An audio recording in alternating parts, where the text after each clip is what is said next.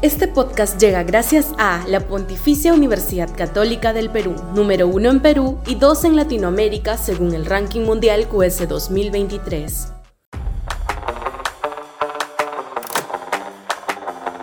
Ciudadanos por las reformas. Sudaca, Perú.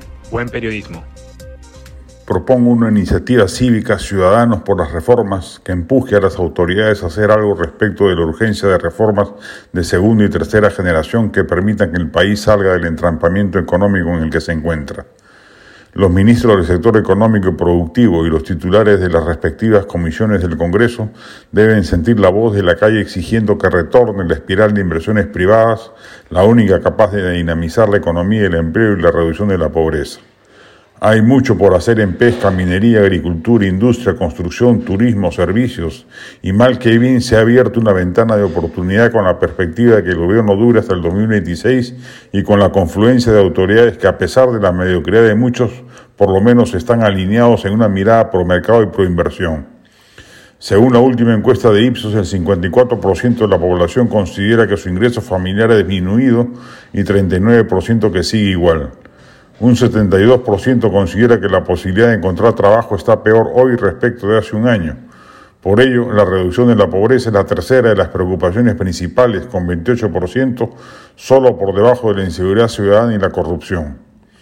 Se requiere en el país un remesón institucional que reforme la salud y la educación públicas y las mafias que allí funcionan, enquistadas hace décadas, la seguridad ciudadana, la corrupción, entre otros temas de ese perfil, pero hoy por hoy lo que urge es que haya un shock de inversiones privadas capaz de movilizar capitales y salir de la trampa recesiva que nos acecha. Es un tema de agenda nacional. Como la clase política afincada en el Ejecutivo y el Legislativo no reacciona, tendrá que ser la ciudadanía activa y desde este humilde espacio periodístico nos sumaremos la que promueva, aliente y empuje a que las mismas se desplieguen.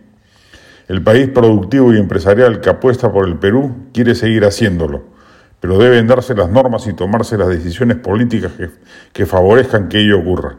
A esa causa nos plegaremos. La del estribo, ameno, entretenido e informativo el libro de Christopher Acosta, periodista de investigación, Presidentes por Accidente, publicado por Aguilar, donde se llega a conocer mejor la personalidad política y hasta psicológica de los dos principales protagonistas de la historia política reciente, Pedro Castillo y Dina Boluarte.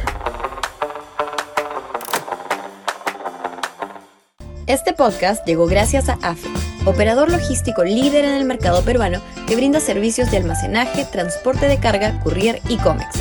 Los puedes ubicar en www.afe.pe.